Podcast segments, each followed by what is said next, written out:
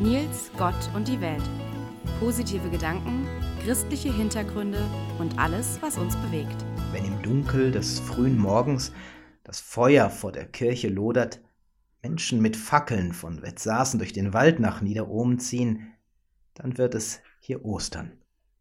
In das Dunkel der Kirche zieht die am Feuer entfachte Osterkerze. Christus ist das Licht. Und Dank sei Gott, singen die Gläubigen, die sich zu dieser frühen Uhrzeit dort versammelt haben. Abschnitte aus der Bibel führen eine längst vergangene Zeit vor Augen, biblische Zeiten von erschaffenden Kräften, von Freiheit und neuem Leben wird da gesprochen. Und zwischendrin erklingt Musik und ruft verschiedene Emotionen wach, hilft den Kopf klar zu kriegen und wirklich Neues von Gott zu erwarten, dass sich seine Geschichte an uns ereignet, an diesem Morgen zwischen Tod und Leben, zwischen Dunkel und Licht. Die Osternacht zu erleben ist für manche ein festes Ritual geworden, etwas, das in den letzten beiden Jahren oft spürbar vermisst wurde. Häufig mündet der gemeinsame Gottesdienst in ein gemeinsames Frühstück im Gemeindesaal. In diesem Jahr haben wir viele Menschen aus der Ukraine bei uns zu Gast. Sie, sind vor dem Krieg in ihrem Land geflüchtet. Viele von ihnen gehören einer orthodoxen Kirche an. Dort wird Ostern in diesem Jahr etwas später gefeiert. Während sich unser westlicher Ostertermin am gregorianischen Kalender orientiert, wird Ostern von den meisten Menschen in der Ukraine nach dem julianischen Kalender gefeiert. In diesem Jahr wollen wir am Sonntag nach Ostern, der für viele Menschen aus der Ukraine der Ostertermin in ihrer Tradition ist, zu einem gemeinsamen Osterfest einladen. Nachdem wir am Ostersonntag Ostern gefeiert haben, sollen am Sonntag danach auch ukrainische Traditionen aufgegriffen werden.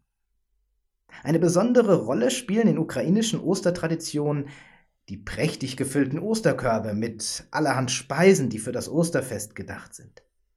Vom Priester gesegnet werden diese Speisen später auf die Festtagstafel gestellt und verzehrt. Ostern ist für viele Menschen in der Ukraine auch im Volksbrauchtum das höchste Fest. Nicht umsonst wird Ostern in der Ukraine der große Tag genannt. Obwohl eben auch die Nacht vor dem Ostersonntag eine ganz besondere Rolle bei diesem Fest einnimmt. Manche Menschen in der Ukraine übernachten sogar in dieser Nacht in der Kirche. Die vielen traditionell verzierten bunten Ostereier gehören in der Ukraine unbedingt zum Fest dazu. Genauso wie das Pascha oder Pascha, ein Ostergebäck, das einen langen Fertigungsvorgang zurücklegen muss, bevor es gegessen werden kann. Während des Backens im Ofen muss jedoch Friede herrschen.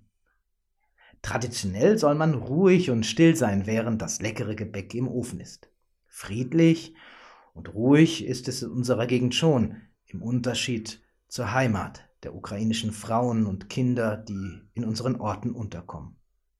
Unseren Freundinnen und Freunden hier bei uns die hier in unseren Orten unterkommen, wünsche ich von Herzen, dass sie zu diesem Osterfest neue Hoffnung bekommen, dass das Leben siegen wird, dass nach der Dunkelheit Licht wird, dass es auch Ostern für sie und für ihre Familien in der Ukraine und überall auf der Welt wird. Bleibt gesund und bleibt gesegnet. Beten wir für den Frieden.